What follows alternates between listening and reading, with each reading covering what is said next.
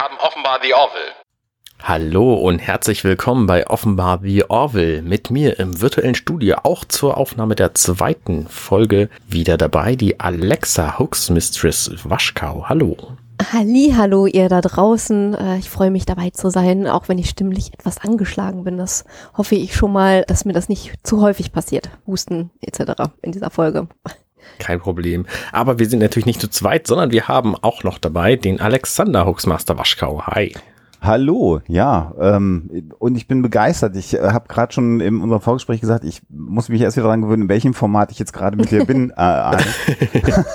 Aber wir kriegen das hin und äh, The Orville ist ja nach wie vor eine gute äh, Serie. Es gibt ja auch visuelle äh, Hilfestellung. So ist das. Und ich habe gerade überlegt, Dr. Claire Finn müsste mal nach dir schauen. Die würde Oh, die Frontiers bestimmt ja. wegkriegen. Aber wirklich, in Snap. Genau. Und wir haben ja letztes Mal ähm, die erste Folge ja schon im Prinzip nahezu fertig besprochen. Also die ersten 15 Minuten. Und Ja. da haben wir sofort dir das Konzept zerschossen, weil ich kann natürlich meinen Sabbel nicht halten bei so einer Sendung. Richtig, das ist aber auch überhaupt kein Problem, finde ich. Wir können es einfach so weitermachen. Ähm, wir nehmen so viel auf, wie wir, wie wir gerade irgendwie unterbringen können und veröffentlichen monatlich eine Folge. Das haben wir uns überlegt. Äh, das ergibt Sinn. Und zwar an einem Samstag. Und wann dieser Samstag ist, das könnt ihr euch quasi selber ausrechnen, weil ich ja, ich habe ja verschiedene Podcast-Projekte. Nämlich habe ich hier diesen offenbar The Orville Podcast, der ist sehr gut. Dann habe ich äh, jetzt Werbung für das äh, Companion-Label. Dann habe ich außerdem werkgetreu James Cameron.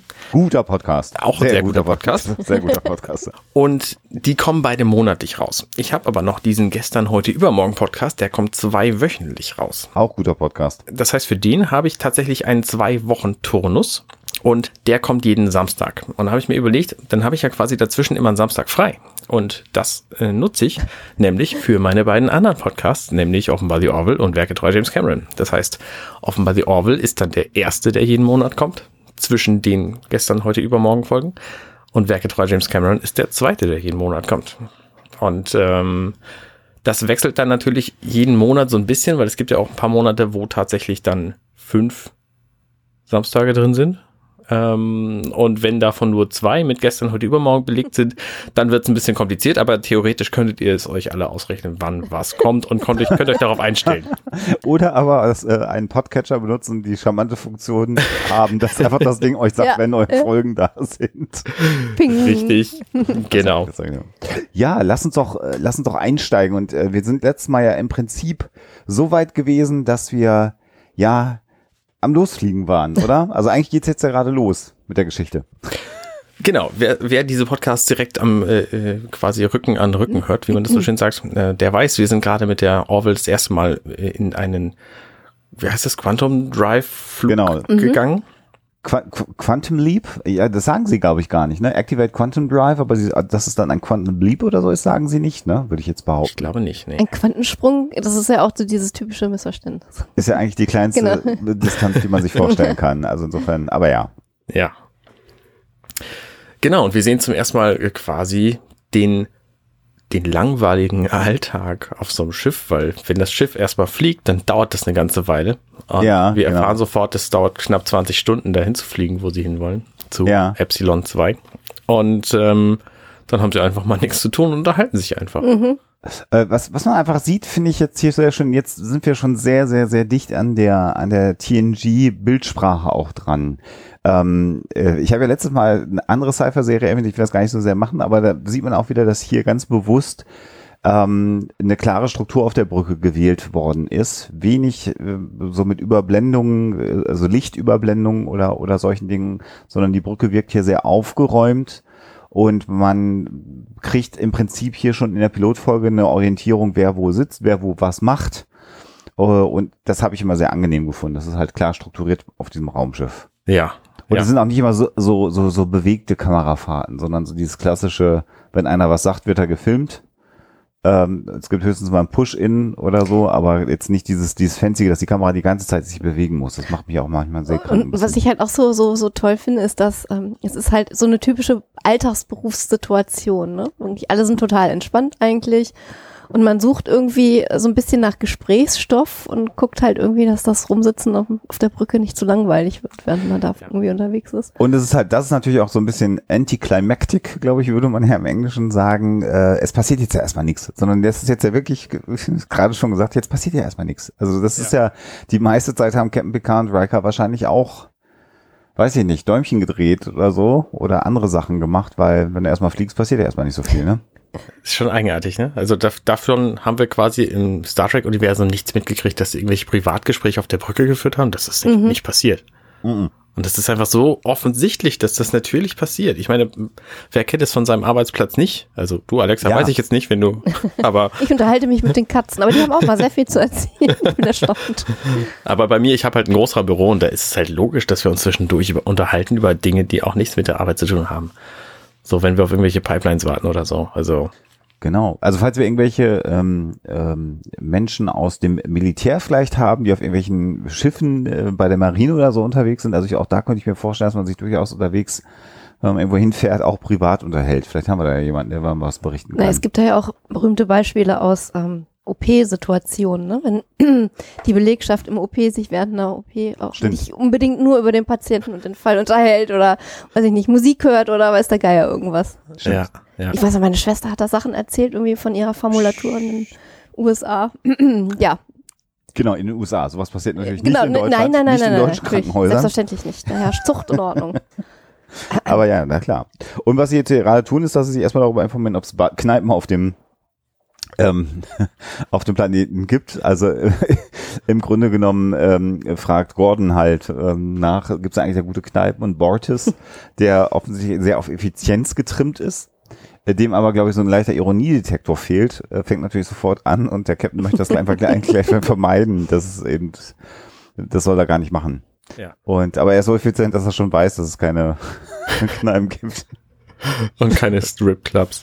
und keine Stripclubs. Und das, das ist alles so schön ernst, ne? Also Gordon, glaube ich, ist, teast das so ein bisschen. Also er hat gemerkt, er kriegt eine Antwort und bleibt halt total ernst und macht weiter. Und Borges merkt halt gar nicht, dass es totally inappropriate ist, was er da Ja. gerade macht. Ja, richtig. So, und jetzt kommt natürlich dann, nachdem wir diesen kleine Sequenz haben und das ist ja absichtlich, glaube ich, auch so gesetzt, dass man jetzt weiß, hier gibt's auch mal private Situationen an Bord. Und wenn wir Interviews über, über The Orville uns hinterher dann mal angehört haben, war das ja auch eine der Ideen zu sagen, wir wollen auch das zeigen, was halt der normale Alltag ist. Aber das wäre jetzt natürlich auch langweilig, wenn es kein, keine dramatische Geschichte gibt. Obwohl das ein guter Fnord wäre, ne? Das wäre ein guter Knort in dieser Folge. Ich meine, ich, ich meine, eine, eine sehr, sehr gute Next Generation Folge hat ja so einen Anklang. Wenn man sich an die Folge Datas Tag Ja. erinnert, die war ja so ein bisschen Ja. so ein ganz normaler Büroalltag an Bord des Raumschiffs, wo er das Katzenfutter Genau. und so ausprobiert. Ähm, die ging ja schon auch in die Richtung. Die war, gehört übrigens, glaube ich, nach wie vor auch, was die Bewertung angeht, zu einer der absolut beliebtesten Folgen von, von Star Trek Next okay. Generation, Mhm. diese äh, Data's Day Folge. Ähm, und die geht genau in die Richtung Mhm. rein. Und es gibt ja auch auf Babylon 5 gibt's ja auch eine Folge mit so zwei äh, Handwerkern, äh, die, wo dann eine Mhm. Geschichte nur aus dieser Sicht dieser beiden Handwerker, also völlige Nebenfiguren, die hinterher auch nie wieder auftauchen, erzählt wird, äh, wo es eben auch um den Der Alltag komplette Perspektivwechsel auch Genau. irgendwie. Und ähm, das, das war bei mir schon immer so, deshalb bin ich auch irgendwann von der, äh, dem Geschichtsstudium auf die Volkskunde gekommen, weil äh, ich immer dachte irgendwie, ja, ich meine, so, so weiß ich nicht, Verträge, Kriege, ich weiß nicht, was zu studieren, ist alles irgendwie ganz nett.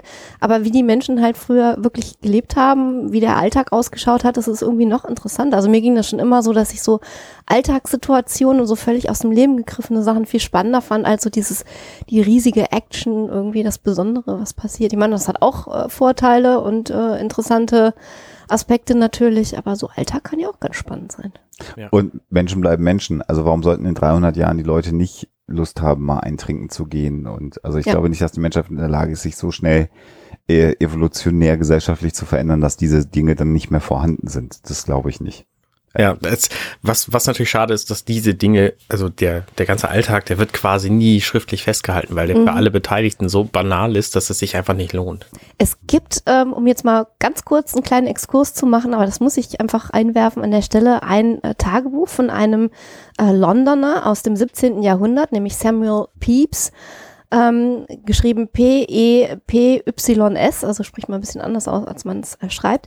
Und das ist eine ähm, volkskundliche Quelle, die also wirklich hochgehandelt wird von unschätzbarem Wert ist, weil der einfach Tagebuch geführt hat und geschrieben hat, wann er aufgestanden ist, was er gegessen hat, wann er zu seinem Schneider gegangen ist, was er da Oh. gemacht hat, wen er getroffen hat, äh, mit welchem Nachbarn er sich gezopft hat und worüber. Ähm, und wirklich seitenweise einfach über seinen stinknormalen Alltag geschrieben hat, ob er sich mit einer- seiner Frau irgendwie versteht oder nicht und was die Familie so macht. Und das ist natürlich irgendwie eine absolute Goldgrube. Also besser geht's überhaupt gar nicht. Ja. Hat man nicht so oft sowas. Das stimmt. Und jetzt gibt es den Anruf, den Anruf, sagt man eigentlich Anruf? Wird man angerufen auf einem Raumschiff, Arne? Ähm, keine Ahnung, ist es noch ein Anruf, wenn da Video bei ist? Ich weiß es nicht. Also Ein Funkspruch, also der, der Admiral möchte jetzt den Captain sprechen, weil äh, sie einen äh, ersten Offizier haben, den Genau. sie einsammeln sollen. Und äh, noch ist Captain Mercer sehr erfreut äh, und fragt, na, und wer ist der erste Offizier? Und dann kriegt er eben die Informationen ähm, privately auf seinen Stuhlmonitor geschickt. Das ist ja auch eine schöne Reminiszenz wieder an Star Trek natürlich.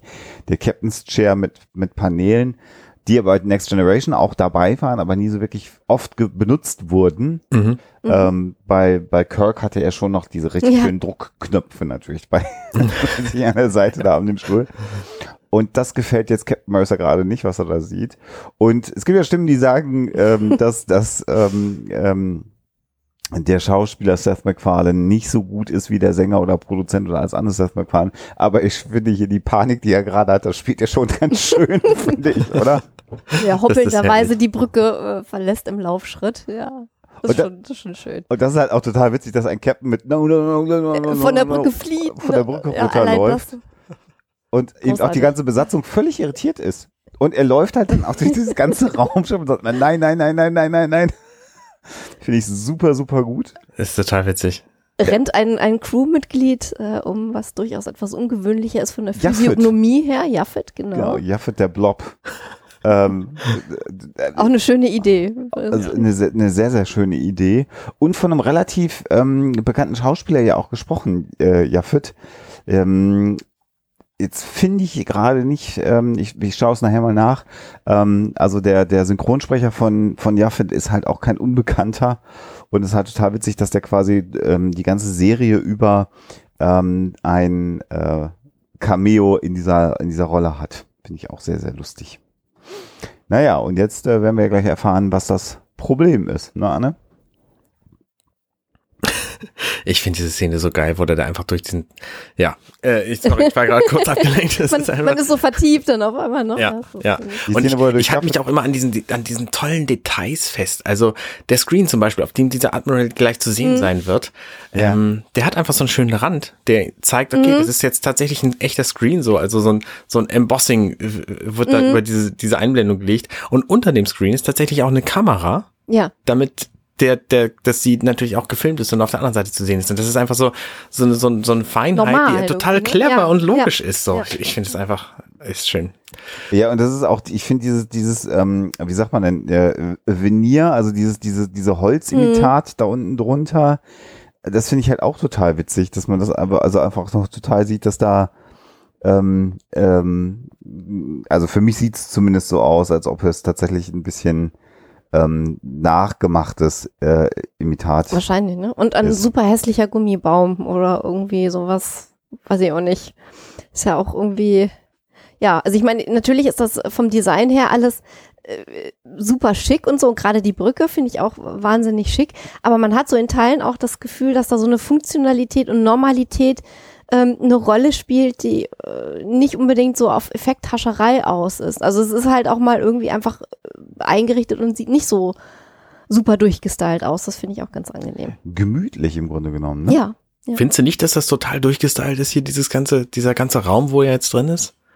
In Teilen. Also ich finde, ich finde diese komische Pflanze ähm, nicht so schön und gelungen, weiß ich nicht. Also das sieht mehr so aus wie, das ist so typisches Büro.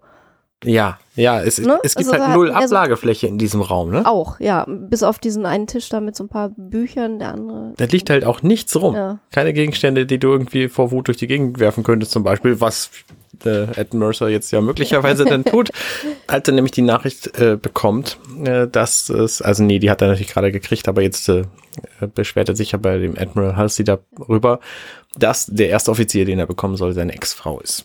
Die wir ja quasi schon kennengelernt haben in der ersten Folge direkt zu Anfang, als sie nämlich mit diesem blauen, ich habe vergessen, wie diese Rasse heißt, äh, im Bett ist. Ja. Oh, ich komme jetzt gerade auch nicht drauf. Aber ja. ja. Werden wir später ja noch erfahren. Mhm. Ähm, äh, was, was ich noch sagen wollte, ist, dass die, dass ähm, äh, der, die Innenausstattung der Orville ist ähm, total vertraut. Also ich habe jetzt hier gerade wieder den Schuss, wo Ed so ein bisschen weil in, in einer etwas größeren Einstellung vor diesem Monitor hin und her läuft. Und du hast so rechter Hand diese leicht angeschrägten Fenster, die ins Weltall rausgehen. Mhm. Und da finde ich so, dass dieser Fensterrahmen und natürlich auch wie das dargestellt ist, sehr, sehr, sehr, sehr nach, nach äh, Star Trek Enterprise aussehen. Total, ja. Ähm, die Innenausstattung ist aber nicht so futuristisch, wie es bei Next Generation gewesen ist, sondern sie ist dichter an uns dran. Mhm. Auch durch die Farbgebung, das Holz ist, dass dann Leder und und und äh, ähm, Holz äh, rumsteht, der eine Anlehnung an den Eames Chair, Eames Chair äh, ist, auch wenn es keiner ist, sondern etwas mhm. äh, modernisierte Fassung. Also das finde ich ist von der vom Interieur dichter an uns dran, als es bei Next Generation war. Bei Next Generation haben die Kram hingestellt, der einfach futuristisch sein sollte ähm, und eben zeigen sollte, wir hurra, wir sind in der Zukunft. Und hier ist es so, äh, dass man eher sagt, naja, auch in der Zukunft will man ein bequem Buch lesen und hat einen, hat einen Stuhl, wo man die Beine hochlegt. Ja. Das finde ich irgendwie dichter, dichter dran einfach. Ja. Ich habe übrigens gerade nachgeschlagen, äh, Jaffet ist Norm MacDonald und der hat mehrere Jahre unter anderem bei Saturday Night Live dann auch mitgespielt. Und zwar von 93 bis 2009 war er dabei, hatte eine eigene Serie in den Vereinigten Staaten, die ich nicht kenne. Äh, The Norm Show hieß die mit über 50 Folgen. Also insofern ähm, in, in der Comedy-Szene in den Vereinigten Staaten offensichtlich kein, kein Unbekannter. Äh, die Stimme von äh, Jaffet. So, Jetzt sind wir dabei, seine Ex-Frau soll XO werden. Das genau. findet er nicht geil. Er findet es überhaupt nicht gut und ähm, dann sagt ihm aber der Admiral, das ist, äh, es ist schon sinnvoll so, du solltest dich nicht beschweren jetzt direkt, äh, nachdem du diesen Job gekriegt hast. Und äh, abgesehen davon hat sie sich äh, quasi auf diese Stelle beworben. Sag mal, der Gegenschuss, wenn du quasi aus der Sicht des Admirals auf Ed Mercer guckst und da gerade insbesondere, wenn du den ganzen Raum siehst, ähm, ist das hinten mit Computer reingebastelt? Ist das ein Bluescreen? Was meinst Oder, du? Welch? Äh, äh, ich sag, der Zeitindex ist 1542, wo du hinten eine Tür, hinten eine Tür siehst, oh. rechts eine Tür, eine Sitzgruppe. Und das sieht für mich ein bisschen gerendert aus, wenn ich ehrlich bin. Mhm. Oder? Die, die Sessel, oh die, ja. Die Sessel und hinten die Tür und hinten die Wand. Mhm. Es mhm. ist schon eigenartig, mhm. ja, ich sehe das ein. Ich Oder? versuche gerade rauszukriegen, ob die Kameraperspektive sich irgendwann ändert. Weil in, in dem Moment, wo man den Monitor sieht, wo, wo der Admiral drauf ist, da ist, ändert sie sich tatsächlich so. Das mhm. sieht alles auch sehr echt aus. Mhm. Und im Gegenschuss? Mhm. Ja, es gibt Bewegungen, aber auch das könnte ein bisschen gerendert sein. Ja, obwohl. Ich glaube, es gibt tatsächlich keine Bewegung, oder? Na doch, er läuft hin und her in einer Sequenz und dann bewegt sich die Kamera mit. Ja, aber, aber nur über den Ausschnitt des gerenderten Bildes. Das stimmt. Das, also das die, ne, du hast keinen Perspektivwechsel. Das ist schon. Nee, statisch. Es ist auf einer Ebene. Spannend. Das ist mir nicht aufgefallen. Das sieht ein bisschen so aus, als ob sie sich da für den, für den Gegenschuss zumindest die Setkosten gespart haben. Und ich könnte mir auch erklären, warum das so ist, weil dieses Zimmer sehen wir, glaube ich, in der Serie nie wieder, sondern das ist, glaube ich, das Set vom, vom Captain's äh, Ready Room. Und der sieht dann im Gegenschuss hinterher nämlich anders aus. Ja, ist richtig. Also da könnte ich mir gut vorstellen, dass sie das Set da angepasst haben ähm, und getrickst haben. Mhm. Mal, kommentiert mal mit, wie ihr das seht in der Sequenz. Nicht schlecht, ja. Liebe Zuhörerinnen und Zuhörer. Ja, das ist gerendert. Ich, ich gucke es mhm. gerade nochmal. Ich würde gucken, das ist gerendert. Naja, so, und jetzt kriegt er also seine Ex-Frau, weil sie einfach gut zusammenpassen, wie du schon gesagt hast, Arne.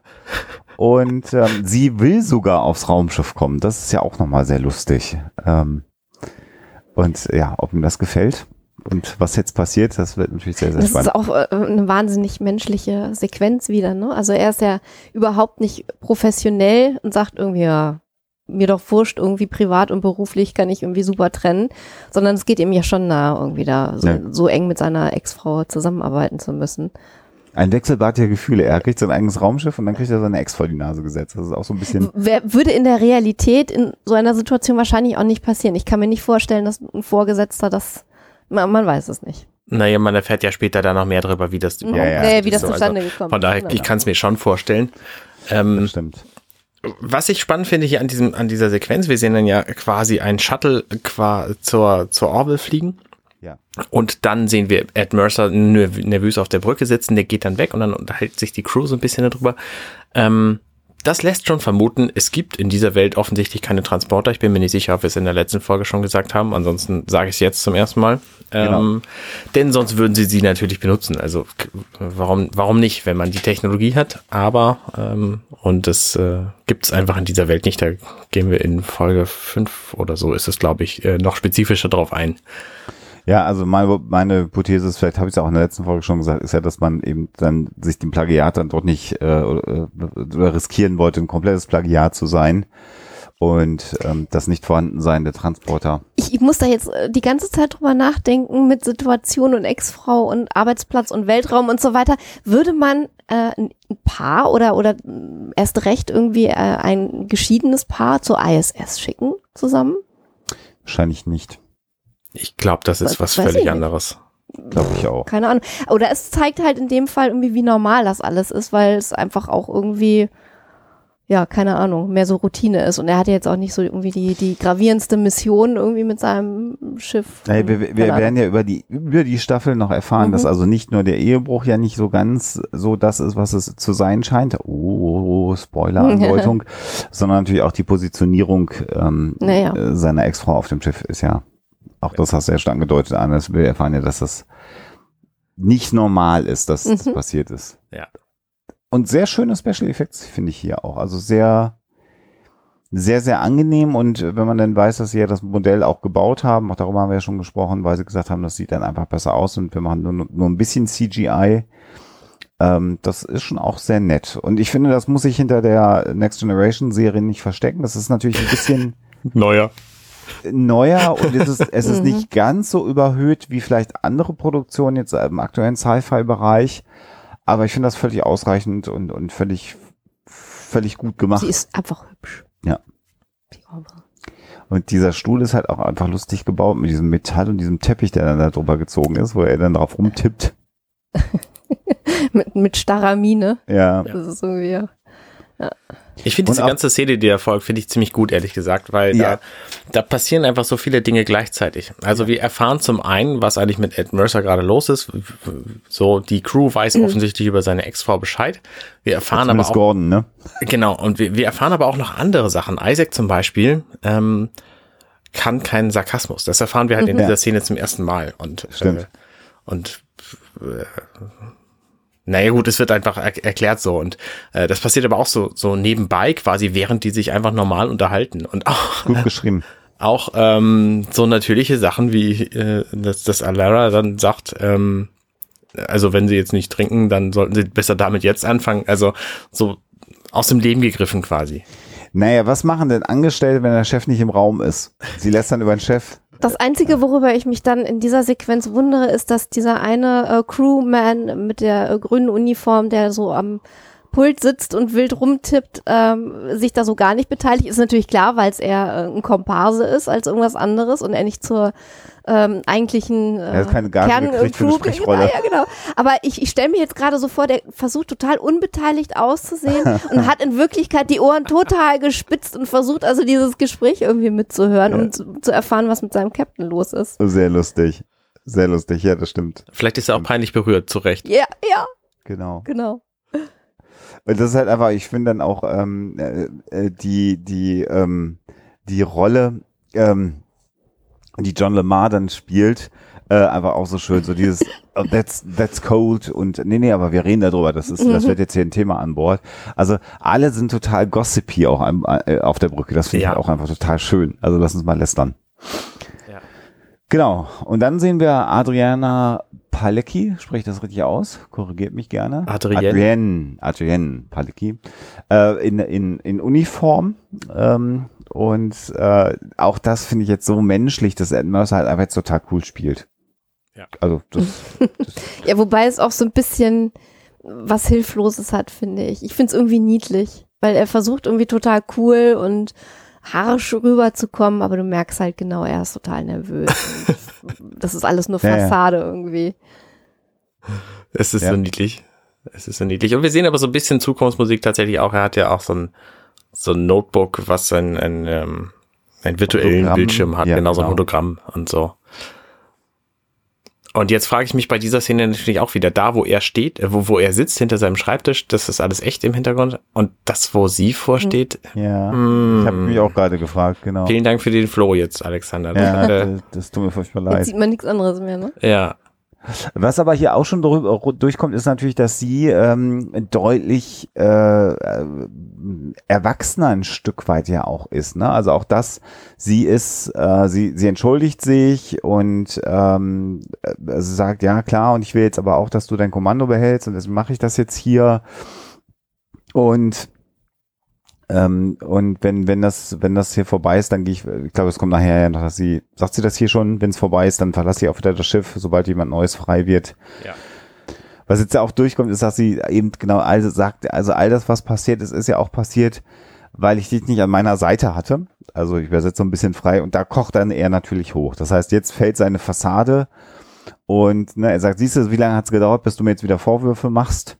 Und du merkst halt wirklich so dieses, dieses Ehepaar, was sofort in diese alten Muster zurückfällt. Und sie verliert da jetzt dann auch ein Stück weit. Ich wollte gerade sagen, also ihre, ihre Coolness ist auch ein Stück ja. weit Fassade natürlich, weil ja. er natürlich genau weiß, auf welche Knöpfe er bei ihr drücken muss. Ja, ja, ja. Ganz offensichtlich. Und das, das, und jetzt wieder die schöne Szene, offensichtlich ist dieses Raumschiff einfach scheiße Schallisoliert, ne? weil die einfach irgendwo hinter einem dieser Paneele muss jetzt halt dieser Raum sein, die ganze Brückencrew kriegt jetzt diesen Streit mit. Und das ist halt auch so lustig, weil sie natürlich auch alle nicht reagieren so wirklich. Also alle hören sie zu. Ähm, und ja, es ist, es ist einfach total niedlich. Also mir macht es gerade total Spaß, das zu sehen, diesen, diesen schönen Dialog. Und dann wiederum auch in all dieser Comedy dabei auch die Ernsthaftigkeit von Ed Mercer, der sagt, das, darauf habe ich jetzt mein ganzes Leben äh, hingearbeitet, das ist mein Schiff. Endlich bin ich an dem Punkt, an dem ich sein will und jetzt kommst du wieder, so nach dem Motto. Und ähm, dann kommt das, was ich gerade schon gesagt habe. Sie sagt, ich werde äh, um Versetzung bitten, sobald jemand anders frei ist. Ähm, Oh, man ist merkt, gut geschnitten. Ist das gut geschnitten?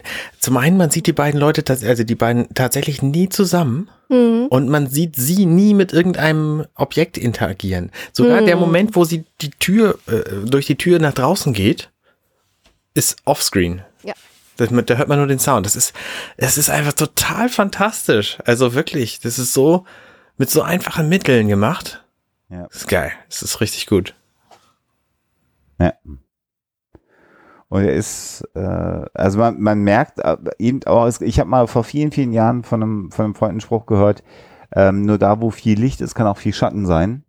Ähm, das heißt, wenn, wenn du so emotional miteinander umgehst, muss es vorher auch mal emotional sehr, sehr gut gewesen sein. Also ich finde, man nimmt den beiden ihre Historie, die sie ja miteinander hatten, auch ab und, und dieser, dieser leidende Blick zum Ende dieser Szene von Ed Mercer. Das ist echt gut gespielt. Okay. Ne? Also mhm. er, das ist ja, er hat sich Luft gemacht, er hat geschimpft natürlich, aber er leidet. Sie sagt, ich gehe, oder sie sagt, ich, ich werde um Versetzung bitten, geht dann raus und er schaut ihr einfach schmerzerfüllt nach. Ja, und, und, und vor allen Dingen ärgern sich beide halt, wie dieses Gespräch abgelaufen ist. Ich finde, das merkst du halt auch. Die hatten beide eigentlich was ganz anderes vor. Ja. Ne? Also als sie in dieses Gespräch reingegangen sind, da wollten beide irgendwie äh, total cool wirken und deeskalieren und irgendwie jeder wollte dem anderen beweisen, wie sehr sein. er genau drüber ist äh, über äh, diese ganze Sache. Und äh, sie haben es beide nicht geschafft und äh, ärgern sich maßlos. Das ist irgendwie auch schon wieder ja. Äh, nett. Ja. Auch sie, ich, ich finde, auch ihr sieht man irgendwie die, die Traurigkeit über ja, den Ablauf. Total, ja, ja, klar. In dem Moment, wo sie mhm. verschwindet, so. Ja. Genau. Ja. So, dann war offensichtlich Werbung in den Vereinigten Staaten, ne? Diese, diese Schwarzblende ein bisschen länger. Ich würde sagen, das Stimmt, ja. Wahrscheinlich eine Werbepause.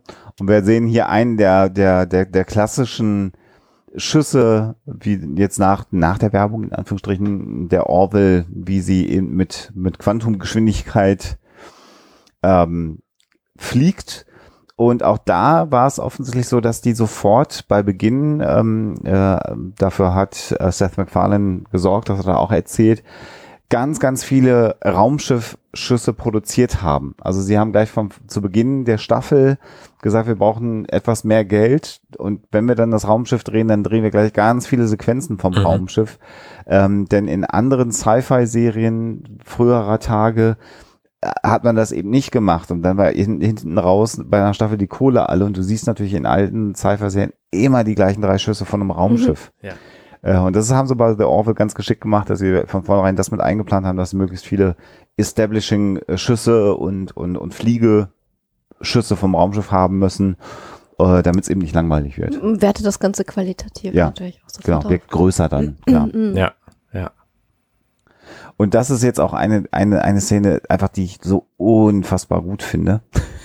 Genau. Wir, wir haben ja erfahren, dass Malloy weiß, was sie für jemand ist. Genau, die kennen sich noch von früher. Die kennen sich genau. nämlich und die müssen sich natürlich auch irgendwann offiziell begegnen. Das erleben wir jetzt quasi.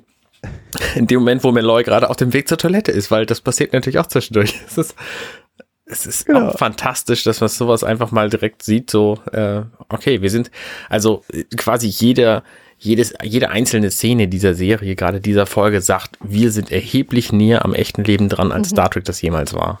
Ja, und es ist einfach auch so, auch wieder sehr, sehr nett verpackt. Also natürlich, äh, wie du schon sagst, sie müssen sich ja irgendwann begegnen. Es gibt dann auch diesen, diesen awkward Moment, weil natürlich auch Gordon gehört hat, dass sie sich instantan wieder gezofft haben, die beiden. Mhm. Ähm, und sie ist natürlich auch, wenn sie weiß, ich treffe jetzt gleich den besten Kumpel von meinem Mann und ich werde ihr sein äh, ähm, kommandierender Offizier werden, ist ja auch nicht so angenehm. Und bevor diese, diese, diese unangenehme Pause eintritt, passiert ja das, was man eben nicht erwartet. So, äh, Im echten Leben würde man übers Wetter reden, aber nein, Gott sagt, ich war eigentlich gerade hier auf dem Weg zur Toilette. Und das ist so, ich finde das einfach großartig, wie er Ja. versucht, äh, ähm, einfach aus Smalltalk. dieser Situation rauszukommen. Genau. Ja, aber das ist, aber das ist auch fast so ein, so ein Satz wie so eine Übersprungshandlung, ne? Das wollte er vielleicht auch nicht gerade nicht so unbedingt Nee, er wollte halt einfach irgendwas, ne? Er irgendwas wollte, sagen. genau, das erste, was ihm in den Sinn gekommen ist. Genau, und dann sagt sie natürlich, hast du eine kleine Sekunde? Und er beantwortet das mit, ja klar, ich kann noch ein bisschen einhalten. Also ich meine, das ist doch, ich finde das einfach su- super ähm, gut. Ähm, und, und dann nennt sie, sagt sie halt Gordon und er sagt, weißt du was, du solltest mich vielleicht doch eher Lieutenant Malloy nennen. Also er ist halt hochprofessionell, obwohl er eigentlich pinkeln gehen muss, bleibt er hochprofessionell. Und ähm, Genau, sie versucht dann halt einfach klarzustellen, dass er keine Probleme damit hat, wenn Ja. sie sein Vorgesetzter ist. Und das ja, ähm, scheint nicht der Fall zu sein. Oh, genau. Und Er ist auch irgendwie, genau, für, für beide äh, dumm gelaufen. Ne? Also es wäre wahrscheinlich einfacher gewesen, wenn sie sich auf der Brücke vor allen anderen gesehen hätte, dann hätten, dann hätte man diese professionelle Fassade leichter aufrechterhalten können. Genau. Ja. Und äh, in dem Moment, wo er offensichtlich die Wahrheit sagt, du, ich habe da kein Problem mit, wenn, wenn du mein Vorgesetzte bist, sagte er dann auch, ja, die Leute übrigens haben auch äh, nach dir gefragt, so, und ich habe ihnen erzählt, du bist richtig cool. Das, das ist, Das ist so dermaßen gelungen. richtiger Schweinehund irgendwie. Das ist so, passt halt auch super gut zu seiner Rolle, so ein Opportunist, Ja, bloß mit keinem Ärger haben und äh, äh, ja, fand ich auch total lustig. Und ich habe gedacht, die ist total cool und Ja. guckt dann auch wirklich so jungenhaft und sie freut sich sogar darüber. Also das ist, Aber ich, ich, so diese, die, die Mimik von ihm verrät doch schon, dass das so ein bisschen so eine doppelbödige Geschichte ist, oder? ja, ja, Also ja. er ist ja nicht vollkommen ernst und, und herzlich und freundlich dabei, sondern du merkst halt schon irgendwie, und das kann sie, glaube ich, auch schon an seiner Ja, ja. Mimik ablesen, dass das nicht so ganz alles der Wahrheit entspricht. Ja, also ja. insofern, so eine kleine Spitze ist da schon Genau. mit Ja, drin. Vor allen Dingen, weil er das auch irgendwie dreimal bestätigt. So, ich, Ja, ich habe ja. dir schon mal ja, den genau, Weg ge genau. geebnet, ich halte dir den Rücken frei. Und sie Ja. sagt, ja, das ist wirklich magnanimous, Sehr sehr, groß, ja, großmütig ja. von dir. Und er weiß mal nicht, was das für ein Wort ist. Das Wort kennt er da nicht, genau, das ist so cool. Ähm, und dann tritt wieder diese, diese, diese Stille ein, wieder natürlich, und er sagt dann, ähm, Permission to pee. Es ist einfach so großartig, Ja, ähm, dass er dann auf, aufs Klo gehen darf. Ich, Äh, wei- wie hätte man das übersetzen können? Ich weiß gar nicht, wie ist es im Deutschen? Wegtreten zum Austreten oder so? Keine Ahnung. Hätte Das man wäre- erlaubt das es wäre zu sehr pinkeln. das wäre sehr Ja. clever gewesen. Ähm, und dann, während er dann aufs Klo sitzt, sagt er noch, ich werde nochmal nachschlagen, was Magnanimous heißt. Aber erst Und- pinkeln. genau, und dann, und dann sagt sie great und er sagt great und äh, hat gar nicht verstanden, dass ich ihm das gerade erklärt habe, was das Wort heißt. Das ist auch so ein herrlicher äh, Text. Nee, das heißt, das, nein, nein, nein, das stimmt aber auch nicht. Sie hat nicht erklärt, was das heißt, sondern sie sagt so, ja, das hast du ganz toll gemacht, lass mich doch bitte auch aus diesem Ge- Gespräch jetzt endlich frei, so.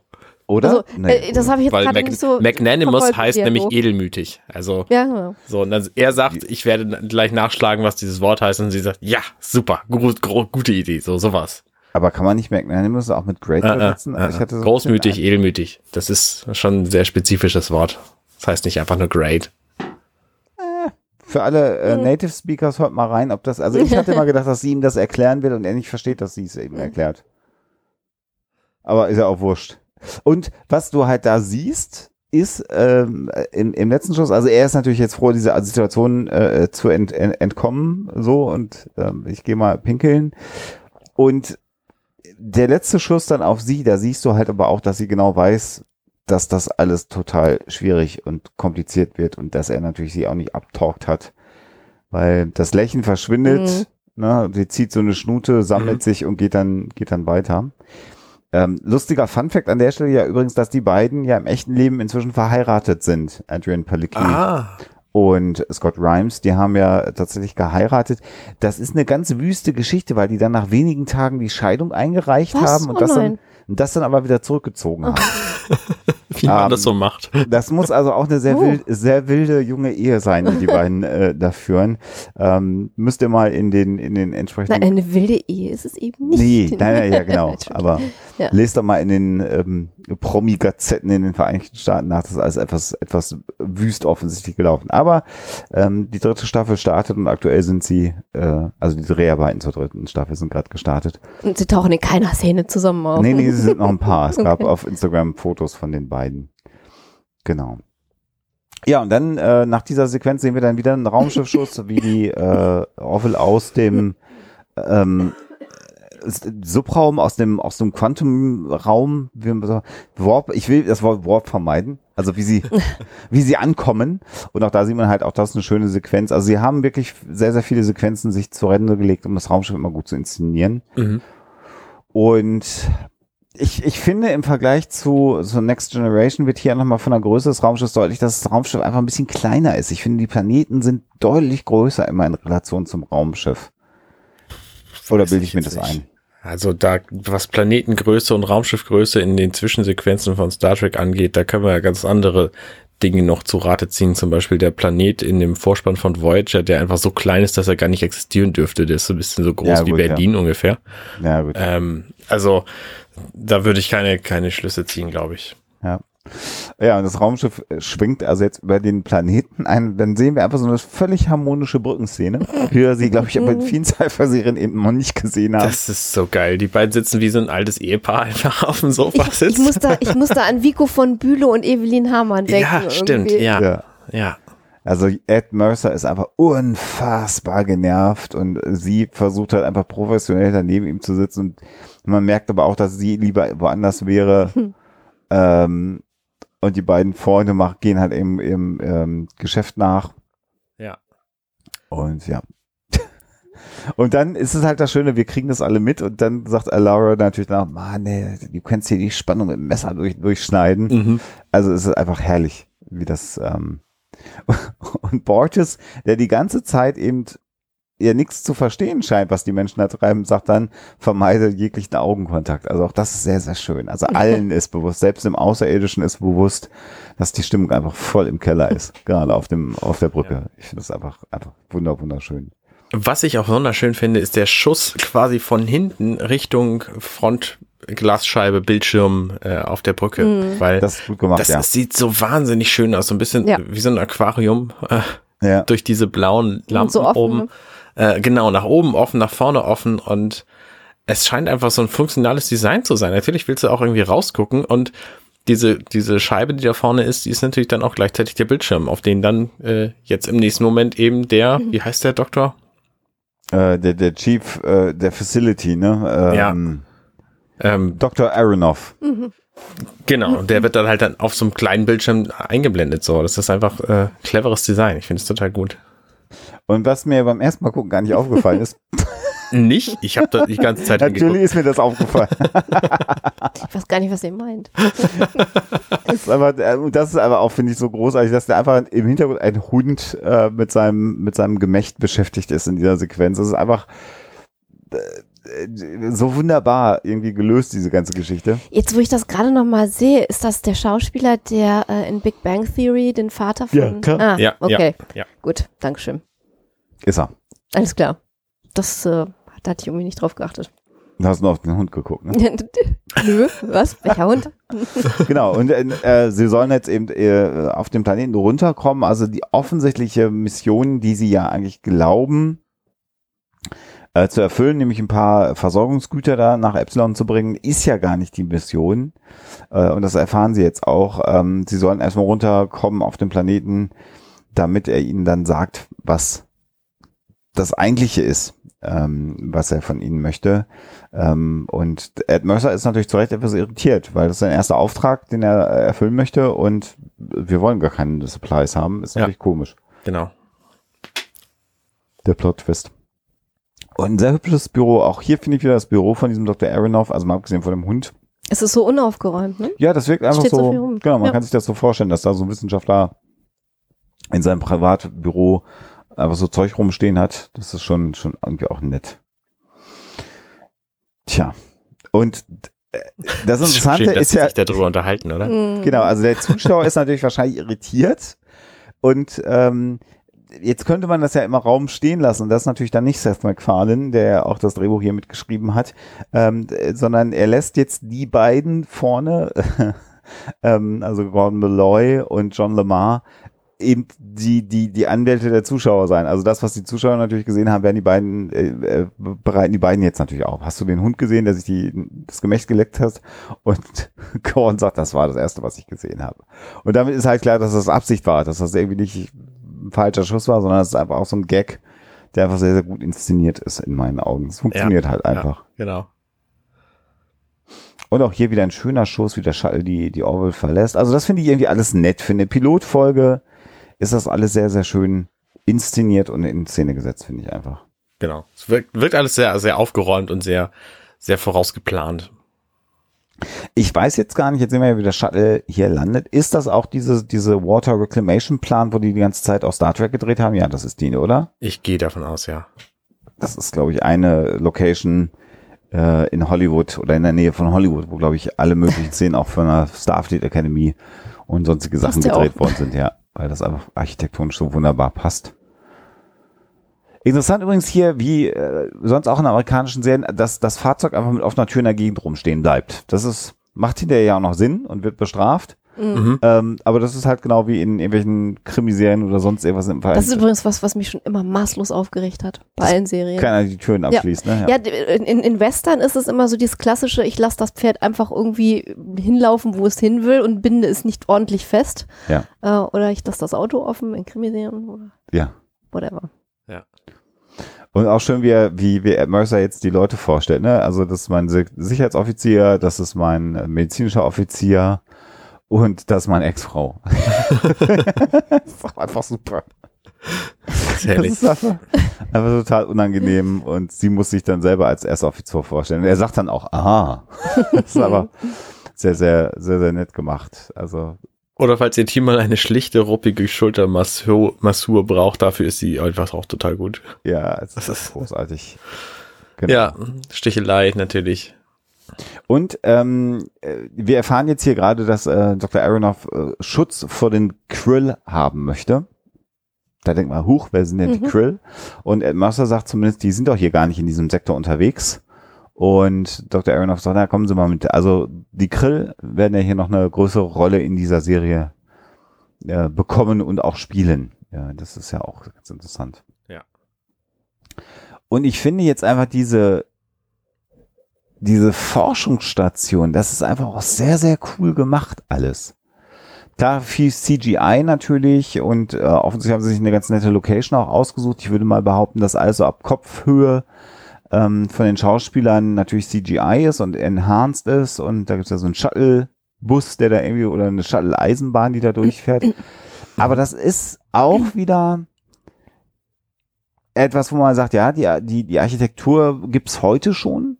Also ich war vor einiger Zeit in, in Dänemark äh, letztes Jahr und da war dann auch so eine Forschungseinrichtung von dieser Maersk-Linie, äh, die äh, auch so ein eigenes Forschungsinstitut in Dänemark betreiben, in Süddänemark. Und das war einfach absolut futuristische ähm, ähm, Architektur, wo auch mit Robotik äh, geforscht wurde, also Roboter, die später mal Menschen operieren sollen, also ein Zeug, das finanzieren die da mit den Unsummen, die so eine Reederei, die so weltweit unterwegs ist, hat. Natürlich schweben da keine, keine Roboter in der Gegend rum, so wie es jetzt hier zu sehen ist, aber von Architektur her war das, also nicht genau so, aber halt auch sehr, sehr futuristisch. Und hier hat man einfach noch so ein bisschen was reingepackt, dass man weiß, wir sind nochmal 150, 200, 300 Jahre weiter, als wir heute sind. Ja, aber gar nicht so ähm, stark, wenn man Genau. jetzt äh, von diesen äh, fliegenden Dingern irgendwie absieht, ne? weil auch gerade so parkähnliche Anlagen innerhalb von Ja. Gebäuden oder in so Lichthöfen oder wie auch immer, das hast du ja jetzt schon ziemlich häufig eigentlich. Ich finde, das ist genau das richtige Maß an, an, an Futurismus, ohne dass es so weit äh, ab ist, dass wir, Mhm. dass man sagen würde, ja, komm, das ist jetzt aber auch irgendwie, sieht albern aus. Also das war ja bei, in den 60er Jahren, wenn man heute äh, Star Trek guckt, ähm, Zeit und auch der Inszenierung natürlich geschuldet und dem, was man machen konnte bei Star Trek. Aber das war halt oft sehr, sehr, sehr weit drüber. Und Mhm. hier finde ich, ist es eher für die heutige Zeit gefühlt, so wie es sein könnte in der Ja. Zukunft. Ja. Na gut, es war für die damalige Zeit auch, wie es sein könnte, weil die konnten Stimmt. sich einfach extrem viel vorstellen damals. Genau, Mhm. stimmt. Nicht so verwöhnt wie wir. Ja. Ich finde auch ganz schön den, äh, den Moment dann, wo, ähm, wo sie durch diese wunderschöne botanische Welt gehen und Ja. da so ein, so ein äh, computeranimiertes Wesen in dem, in dem Moorsumpf Wasser äh, rumschwimmt. Und es, das finde ich ganz clever gemacht, weil das so schnell ist, dass es gar nicht auffällt, dass es ein, ein computeranimiertes Mhm. Wesen ist quasi. Ja, ja, ja, Das ist auch per se gut gemacht. Also genau. Und dann plöppt sie ja hoch und Lara ist so ein bisschen erschreckt. Genau.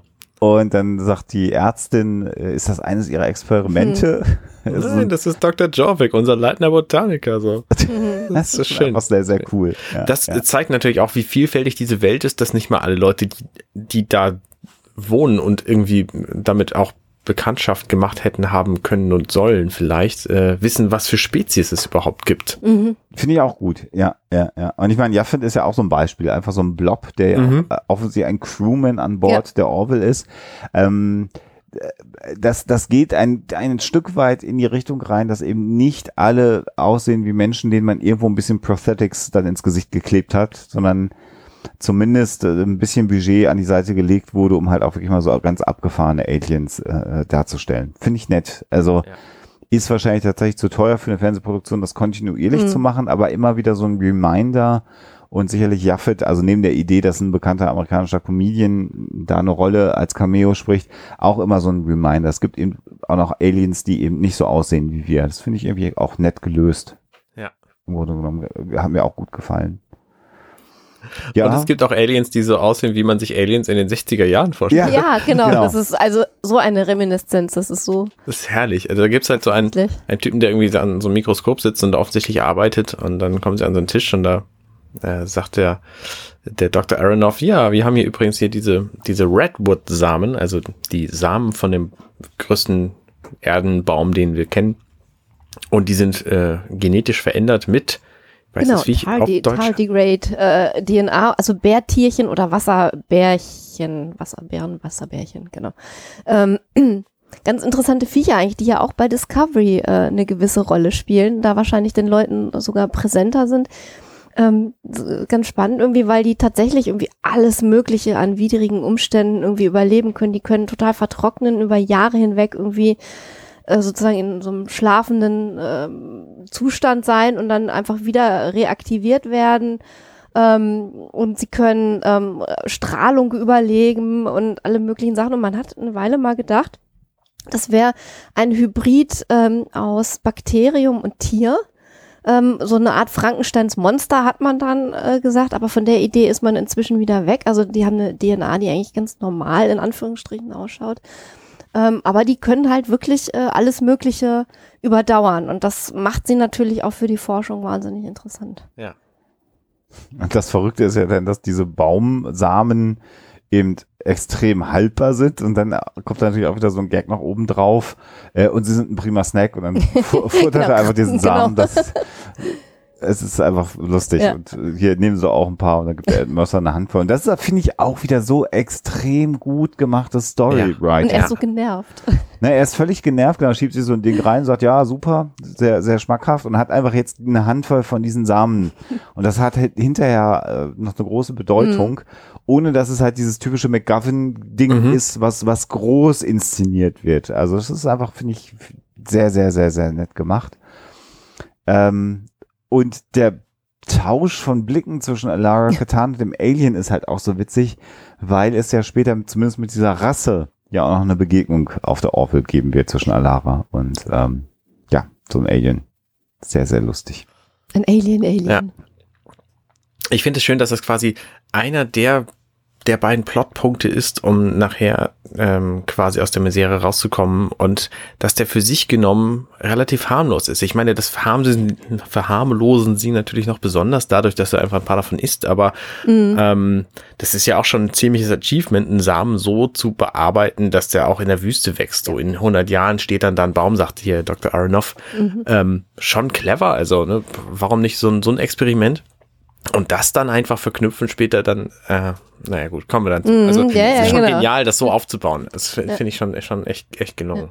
Also das, das können wir ja nochmal sagen, das wird sich ja über die Serie auch noch entwickeln. Es ist also nicht nur alles nett inszeniert, es ist nicht nur lustig, es ist sehr, sehr menschlich inszeniert, sondern auch die, die, die Plots sind einfach äh, gute Sci-Fi-Plots. Also die, die Mechanik von so Sci-Fi-Serien, die Vermischung von Technologie als Lösung dann für die, die Aufgaben, Mhm. ist, ist nett gemacht und diese klassischen Star Trek in den letzten zwei Minuten wird alles gut Auflösungen waren mitunter bei Next Generation, ähm, die ich ja über alles liebe, die Serie, aber manchmal auch einfach wirklich extrem konstruiert. Also, weißt du, 40 Minuten lang geht gar nichts und alles ist vorbei und dann sagt einer, hey, was ist denn, wenn wir, und dann kommt der typische TNG Techno Bubble und dann ist es vorbei und das war aber vorher alles nie Thema, Ja, diese Lösung. ja, ja, genau. Und das ist hier viel besser äh, reingewebt und das ist eigentlich kontinuierlich in der Serie. Also man hat sich sehr viel Mühe gegeben, ähm, diese Geschichten zu schreiben. Jetzt kann man ja auch sagen, ja klar, es sind auch weniger Episoden, es sind nicht über 20 Folgen, die sie produziert haben und zumindest bei der ersten Staffel war es ja tatsächlich so, alle Geschichten waren auch geschrieben, bevor man angefangen hat zu drehen und man hat sich sehr viel Zeit bei der Entwicklung der Geschichten gelassen und deswegen ist für mich The Orville auch eine der Serien, die so ab dem ersten, ab der ersten Folge sehr, sehr gut sind, weil auch die Schauspieler natürlich die Skripte zur Verfügung hatten. Also die wussten sofort, das ist der Handlungsbogen meiner Figur in den ersten 13 Folgen, die waren halt auch im, im, im, im Thema und da kannst du natürlich auch eine Rolle anders anlegen. Mhm. Das ist total hilfreich, glaube ich. Und bei typischerweise bei anderen Cypher-Serien ist es ja häufig so, dass dann die Rollen irgendwie geschrieben sind. Der Schauspieler entwickelt irgendwas zusammen mit dem Produzenten, aber so ganz ist man sich nicht sicher. Und deswegen wirkt für mich die erste Staffel hier auch sehr, sehr, sehr aus einem Guss und au- auch sehr gut. Also die erste Next Generation Staffel, ich mag die, aber die war natürlich bei weitem nicht so rund wie jetzt hier schon die ersten Folgen von The Orville. Ja, die erste äh, Next Generation Staffel und die zweite auch, die wirkten halt wie aus 26 Küssen. Mhm. Genau, genau das, genau So, also die Folgen in sich waren schon ganz okay, aber ist halt längst nicht so. so Wobei ich ganz ehrlich sagen muss, wenn wir TNG nochmal gucken, lass mal die erste Staffel meistens das. Häufig inzwischen weg, weil die haben wir auch schon so oft Ja, gut. gesehen, das Ja, ja, aber ja, Ja. man steigt dann immer ein bisschen später ein. Das Labor hier übrigens ist jetzt aber auch so ein klassisches Set, wie es bei Next Generation hätte sein können. Also das ist schon so ein bisschen mit lustigen Lämpchen. Ja, ja. Und dann hat man so eine Wand, äh, äh, so ein Wandpanel konzipiert und das klickt man dann auch überall link, ringsrum hin, dass es auch immer gleich aussieht. Ähm, Ich finde es aber, also es ist halt auch so typisch Star Trek, dass es in den, in den Wänden überall Bildschirme gibt. Ne? Ich Ja. meine, in dieser Welt gerade, da gibt's, da gibt's Hologrammbildschirme. Warum muss man die in die Wände einbauen?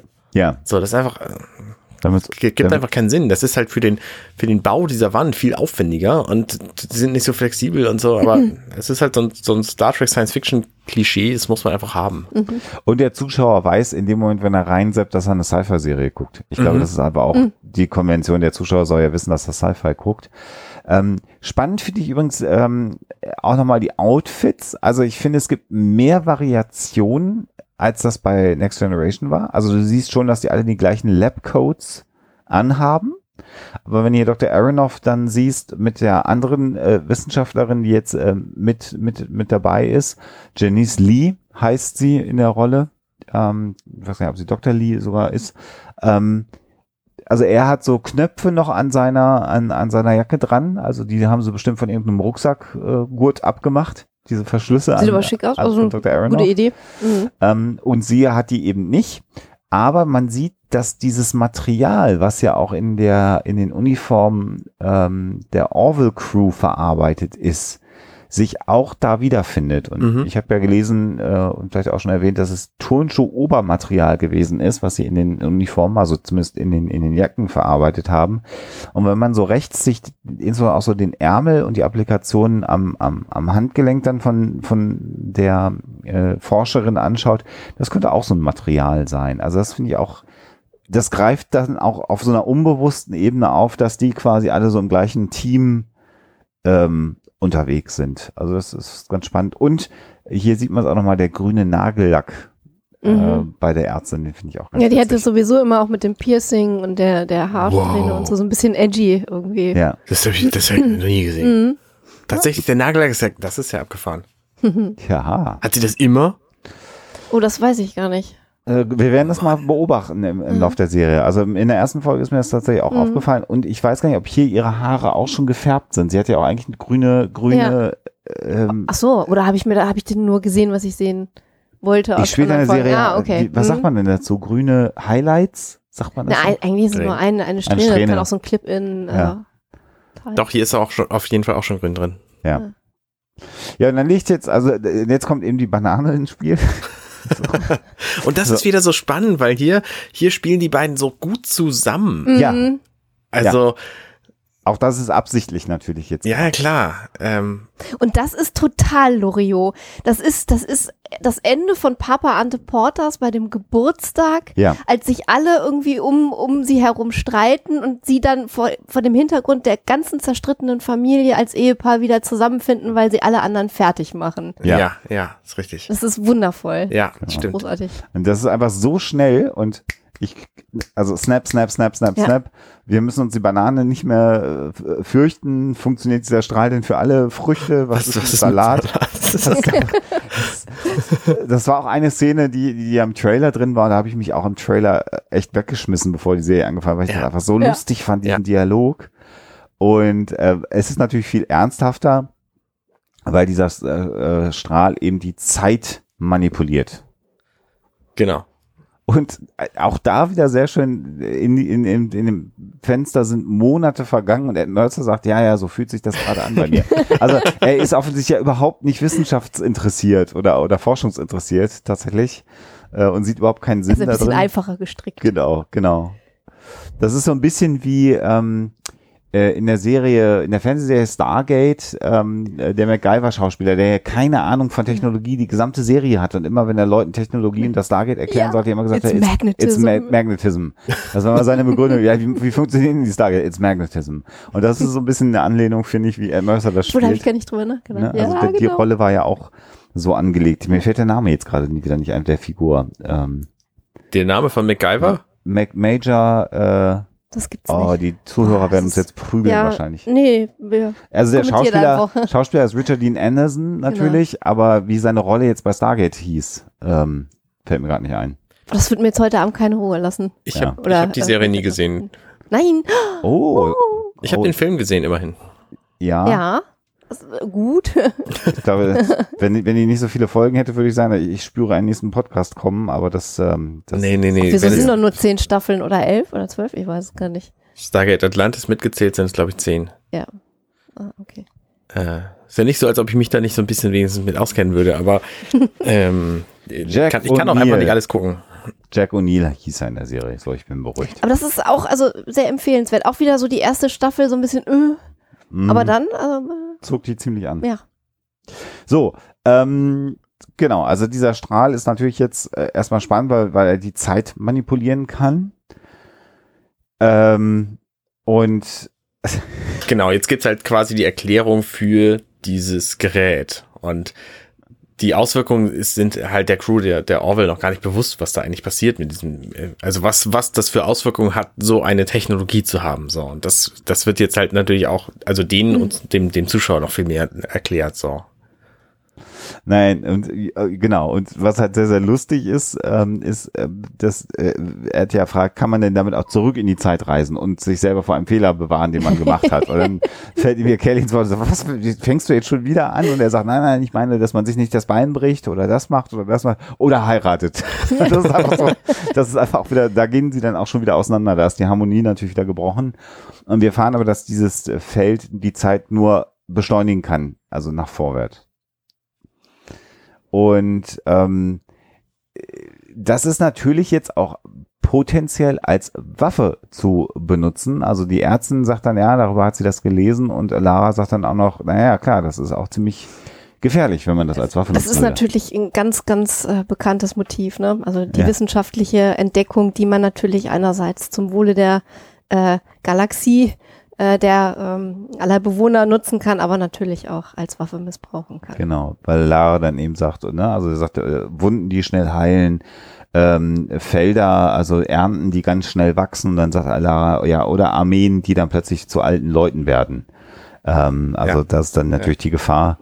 Und da kommt halt eben genau der Satz, das könnte eine, eine Waffe sein. So, und das ist genau das, wovor äh, Dr. Aronoff natürlich Angst hat. Und deswegen äh, sagt er, die Krill könnten hier hinkommen. Und deswegen haben wir euch gerufen. Und sie können halt wirklich auch 100 Jahre in die Zukunft die Banane jetzt nochmal beschleunigen.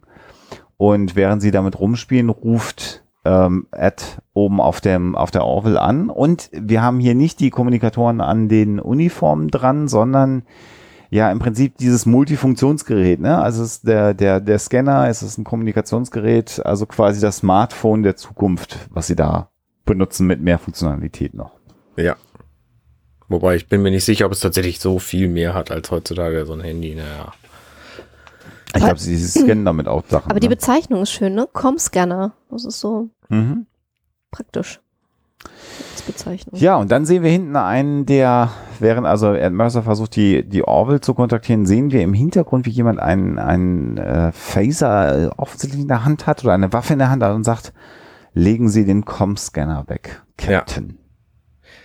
Genau, das ist nämlich die Figur Dr. Derek Ashton und das ist offensichtlich ein, äh, ein Doppelagent hier, der Scheinbar.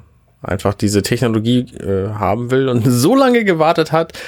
Das ist doch, also das ist tatsächlich Quatsch. Ja. So, Ja, gut. dass Also du der das hat jetzt bis in zur diesem Moment, Werbepause, die ähm, sich anschließt, hat er gewartet. Genau. ging halt nicht schneller. Ging halt nicht schneller. Ist schon, schon eigenartig. Ich glaube, also oder ich wäre dafür, wenn ich hier mal so auf den Tacho gucke und sehe, dass wir jetzt schon wieder ein Stündchen gesprochen haben, dass wir eventuell diese Werbepause nutzen und äh, das große Finale und die Einführung der Krill, auch darüber müssen wir ausführlich reden, vielleicht Mhm. beim nächsten Mal machen, Arne. Ja, Dann haben wir den, den Pilot das klingt doch gut, ja. gedrittelt Mhm. und Alexas Stimme, ich weiß nicht, ob ihr das zwischendurch gehört habt, also ich habe die Räuspertaste natürlich aktiviert oder wir haben die Räuspertaste, aber das Husten kam wahrscheinlich auch ein bisschen durch mein Mikro durch. Also, Ähm, insofern, dann kannst du dich auch noch ein bisschen entspannen bis Ja. zur nächsten Folge, Ja. Die dann auf einem Samstag im nächsten Monat erscheinen wird. Ich habe das verstanden, Arne, oder? Genau, das hast du, hast du sehr richtig verstanden. Ist dann auch diese, diese furchtbare Bronchitis endlich bei dir mal vorbei. Genau.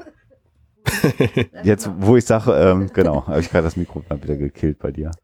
Ja, ähm, ja, wenn ihr, also es ist total einfach, äh, liebe Zuhörer, ihr müsst euch einfach nur in so ein Quantenblasengerät ein, einbauen Das und äh, gut. einen Monat in die Zukunft springen, dann habt ihr Genau. die Folge schon. genau. Das ist, oder ihr hört das irgendwann in, ihr werdet sie dann gehört haben. oder ihr hört das irgendwann in zwei, drei, fünf oder zehn Jahren, wenn Arne quasi schon als Fulltime-Audioproduzent Mhm. irgendwo äh, auf einem großen Anwesen lebt und die ganze Serie hier schon durchproduziert ist und dann könnt ihr natürlich auch direkt weiterhören. Das ist ja der Charman-Podcast. Richtig. und das Problem von Early Adopters von neuen Podcasts, dass sie dann immer warten müssen. Aber so ist das im Leben manchmal. Jo. Ja, vielen Dank fürs Zuhören, auch dieses Mal wieder. Und ähm, vielen Dank, dass ihr dabei wart, Alexa, Alexander. Sehr ja, gerne. Danke, dass wir dabei sein durften. Euch da draußen alles Gute. Ich hoffe, ihr sagen. kommt die nächsten 400 Folgen äh, auch wieder, weil sonst äh, kriege ich das nicht besprochen hier. Das kriegen wir hin. Das kriegen wir hin. Sehr gut. Also bis zum nächsten Mal. Ciao, ciao. Macht's gut. Hey, ich bin Arne und das war offenbar The Orville. Wenn euch dieser Podcast gefällt, dann unterstützt mich doch gern. Ich schneide, produziere und hoste diesen und weitere Podcasts, wie auch andere Projekte im Netz. Informationen zu Unterstützungsmöglichkeiten findet ihr auf compendion.net.